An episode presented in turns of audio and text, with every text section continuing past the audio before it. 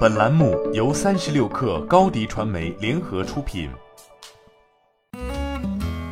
本文来自微信公众号“智东西”。据彭博社报道，苹果公司最近几周完成了对智能音频制造公司 AI Music 的收购。AI Music 是一家总部位于伦敦的初创公司，约有二十四名员工。尽管规模较小，但这是苹果一年内为数不多的收购之一。该公司能借助 AI 技术，根据免版税的音频资料创作音乐，生成能与用户交互的动态音频。例如，游戏中的歌曲可以根据用户的情绪进行调整；锻炼时的音乐可以根据用户的锻炼强度进行调整。AI Music 早些时候曾与广告公司合作，根据受众的不同制作广告，播放不同的音乐。该公司在领英上的资料显示，公司的目标是能够根据消费者的需求实时编辑音乐。创作适应你的心跳的音乐。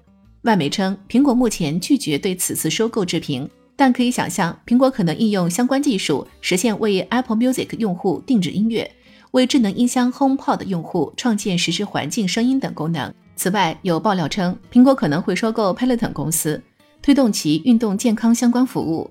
Peloton 公司是一家主打在线健身的科技公司，其发布的动感单车和跑步机产品配备了超大高清触摸屏。该屏幕能实现左右旋转，并配备摄像头和立体扬声器。用户可以在触摸屏上点播 Peloton 的健身课程，实现高度沉浸式的锻炼。韦德布什的分析师强调，虽然苹果在2014年以32亿美元收购 Beats 之后，基本减少了重大收购，但对于 Peloton 的收购还是有可能的。其收购价格可能在120亿美元到150亿美元之间。目前，亚马逊也被视为是 Peloton 的潜在收购者之一。韦德布什的分析师认为，如果亚马逊或其他公司收购 Peloton，有可能对苹果的运动健康服务构成风险，因此苹果也有可能基于防御目的对 Peloton 进行收购。据外媒消息，虽然苹果收购速度放缓，但近两次都是对音频公司的收购，这有可能预示着苹果公司对 Apple Music 的技术更新。此外，苹果对运动健康领域的关注也催生了业界对苹果可能收购 Peloton 公司的猜测。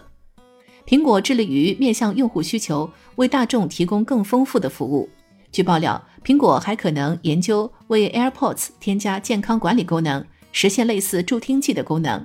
在提升和拓展用户体验方面，苹果一直在路上。品牌蓝 V 想涨粉就找高迪传媒。微信搜索高迪传媒，开启链接吧。